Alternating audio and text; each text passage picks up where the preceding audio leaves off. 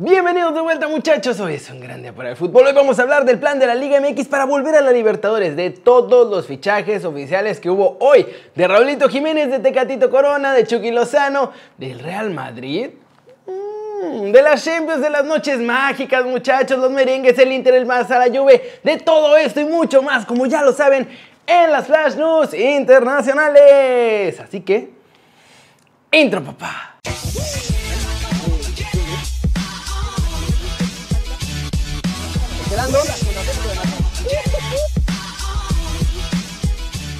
Arranquemos con el plan de la Liga MX para volver a la Copa Libertadores y a la Sudamericana porque podría cambiar el fútbol en CONCACAF. Y es que sí, muchachos, ya se confirmó ayer que la Liga MX va con todo para volver a los torneos de la Conmebol en el corto plazo. La cosa es que no va a ser tan sencillo como pensaban porque además ahora vamos a cargar con los equipos de la MLS. Este, por lo que me contaron, ha sido el plan de Bonilla desde hace bastante rato y su idea es hacer una propuesta a la Conmebol en la que van a incluir clubes de la Liga MX y de la MLS. La cosa es que primero se tienen que organizar con Don Garber y la MLS para llegar a un plan clasificatorio a la Libertadores y entonces ya poder proponerlo en Sudamérica. Ese es el primer problema. Y uno de los mayores porque hay diferentes federaciones en Sudamérica que no quieren abrir la Libertadores a dos ligas más que además están fuera de la Conmebol. Así que además tienen que convencer a estas federaciones de que les conviene. Creo que también por eso es que Bonilla anda cargando con la MLS junto con la Liga MX porque así va a poder ofrecer todos los millones de dólares que pueden conseguir en anuncios, patrocinios y demás en Estados Unidos. ¿Cómo la ven? Y por lo que me contaron, la verdad es que aunque Bonilla está todo ilusionado y feliz y dice que vamos a volver para antes del 2024, la verdad es que el panorama se ve bien, bien complicado. Siguiente noticia muchachos, hora de irnos con la selección mexicana y Efraín Álvarez porque ahora sí está el riesgo de perderlo por culpa de la selección mexicana. Y es que muchachos, mientras los gringos están con todo tratando como estrellas a sus chavitos con talento y sobre todo con doble nacionalidad, en el tri la cosa no está igual. Y justo ahora hay que hablar del caso de Efraín Álvarez, porque es el caso que está pasando y ya vieron que los gringos presumieron foto con el equipo de USA y todo eso, ¿no? La cosa es que en las diferentes selecciones nacionales ven a Efraín como uno más entre todos los seleccionados.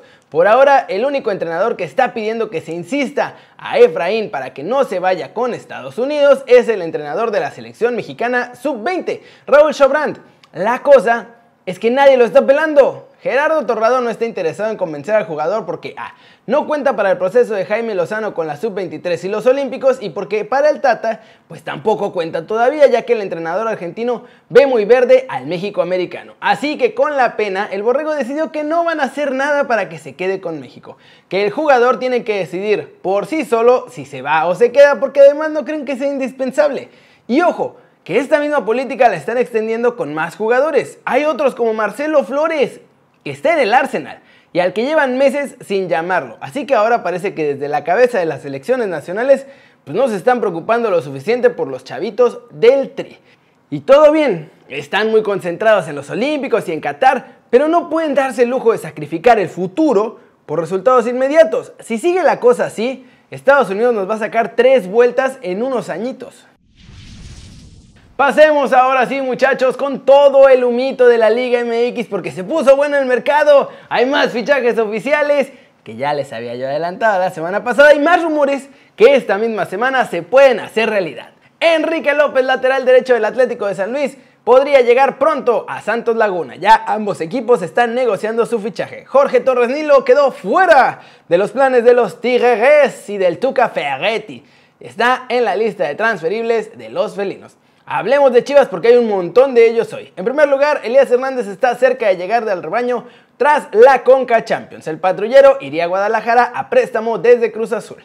Las Chivas también están ofreciendo a la Chofis López al Necaxa, pues como parte de lo que le deben por los jugadores que ficharon hace un año, el Chicote Calderón y el Canelo Angulo. En esta misma negociación está también el Gallito Vázquez por si les interesa, ¿verdad? Morrison Palma una de las joyas dentro de la cantera de las Águilas del la América podría marcharse a la institución totalmente gratis porque siente que no ha sido suficientemente valorado y no piensa renovar con los de Coapita la Bella. Sus opciones, la MLS y el Mallorca de España. Y volviendo a Chivas, a la hora de vender, venden caro muchachos. León quiere a Jesús Godínez, pero ya le dijeron que cuesta 7 millones y Pumas quiere Alejandro Mayorga, pero ya Chivas también le dijo que quiere 5 millones por el lateral.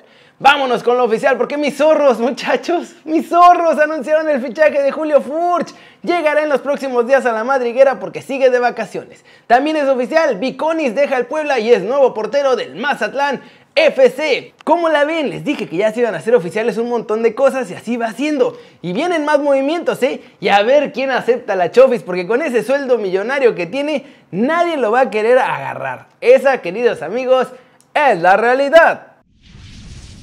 Y vámonos, vámonos con el resumen de los mexicanos en el extranjero logrando todo. Hay noticias de Raúl directamente de la boca de su padre y Chucky Lozano será fichado por el Real Madrid. Mm. Empecemos con Rolito Jiménez porque su papá reveló que está bien y va a estar mejor. No va a tener secuelas y volverá a las canchas muy pronto. Esto fue lo que dijo. Puedo decir, tuve el gusto ya de platicar con él mucho, ya nos vimos, ya hablamos y, todo hace indicar, todo va en camino a que tenga su recuperación muy buena médicamente. Lo que nos han dicho es que no tendrá ninguna secuela y que todo es cuestión de tiempo para que él pueda reiniciar con su rehabilitación física y atlética para regresar. Bien, él está, está de alguna forma contento de saber de la difícil situación que está saliendo y que afortunadamente y gracias a la buena intervención de todos los médicos en Inglaterra y oportuna, eh, se pudo se pudo hacer lo que le hicieron y hoy está recuperándose con buen ánimo, muy motivado para seguir adelante. Yo les he dicho lo más importante es la salud de Raúl, que él esté bien y ya lo deportivo, bueno, solito se va a ir dando. Pasemos con el Tejatito Corona que ha sido incluido en la convocatoria del Porto, pero es duda para jugar mañana en la Champions ante el Olympiacos. Su entrenador Sergio Conceizao reveló que no ha entrenado con el equipo las últimas dos sesiones y que está algo limitado por lo que podría quedarse en la banca. Finalmente vamos con el Chucky Lozano porque salió el rumor de que el Real Madrid lo estaba buscando como próximo refuerzo en el siguiente mercado. La noticia decía que Pochettino, si llegaba al Madrid en lugar de Zidane, el ex entrenador del Tottenham lo tenía como prioridad a nuestro muñe diabólico y que lo quería para su ataque. Pero desde Madrid ya me confirmaron que A. Pochettino no está cerca porque Florentino confía en Zidane y B. ¿Quién es Chucky Lozano, tío? Joder. o sea, no hay nada de Lozano sobre la mesa del cuadro merengue y no lo tienen en la mente los directivos del Real Madrid. ¿Cómo la ven, muchachos? Y ya saben que yo soy de los primeros en emocionarse cuando un mexicano suena para un gran club europeo, pero, pues, de modo, este rumor de Chucky Lozano es totalmente falso. Así que por lo pronto, ojalá que siga jugando bien con el Napoli y después del salto a un club mucho más importante. ¿Y cómo ven lo de Raúl? Top. Flash News, Alejandro Sabela, ex entrenador de Argentina, falleció. Fue ingresado de urgencia por complicaciones en su estado de salud y aunque parecía que estaba mejorando, terminó perdiendo la vida. Arturo Vidal no puede estar en el partido de la Champions League contra el Shakhtar Donetsk por lesión. El club lo ha confirmado ya en un comunicado oficial. El chileno tiene una distensión muscular en los flexores del muslo derecho. La UEFA ha decidido aplazar el Villarreal Karabakh de la última jornada de la fase de grupos de la Europa League por casos de cocobicho en la plantilla de los azeríes. Zidane respira aliviado, muchachos, va a tener más armas un día antes de este partido ante el Borussia Mönchengladbach que define el grupo, Sergio Ramos y Dane Carvajal ya volvieron a entrenar con normalidad y podrán estar para el duelo. Y vamos a terminar el video de hoy con todo el resumen de la Champions. Porque muchachos, hubo noches mágicas para algunos equipos. La Lazio en un partido no apto para cardíacos se hizo con el pase a la siguiente fase de la Champions. Hubo que evitar que el Brujas diera la sorpresa, ¿eh? ya los andaban ahí agarrando. Sin embargo, se quedaron apenas en las puertas, muchachos. Al final terminó 2-2 y con eso los de Inzaghi están en octavos de final. En ese mismo grupo, el Borussia Dortmund le ganó 2-1 al Zenit de San Petersburgo con goles de Lucas Piszek y Axel Witzel. Con este resultado se pusieron 3 puntos arriba de la Lazio y quedan primer lugar del grupo F. En el Barcelona frente a Juventus, muchachos, Camp Nou. La Juve tenía que ganar por más de dos goles y así lo hizo, 3 a 0. Doblete de Cristiano de penal y uno más de Weston McKinney que fue un golazo, dieron el resultado definitivo y además el primer lugar del grupo a la vecchia señora del calcio.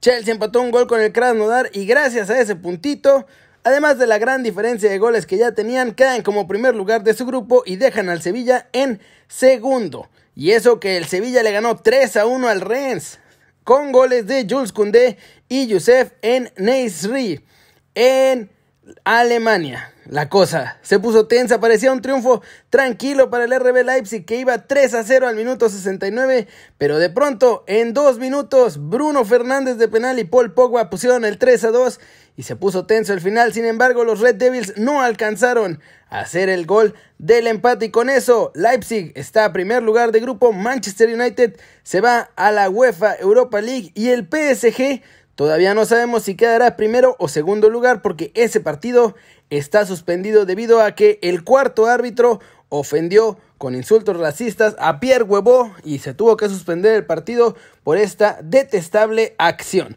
Hasta ahora que estoy grabando el video, el partido sigue suspendido, no se sabe qué va a pasar con el árbitro o con el encuentro. El PSG también apoyó al Estambul y todos los jugadores se fueron a los vestidores en lo que ven qué va a pasar con el cuarto árbitro y la UEFA toma una decisión final.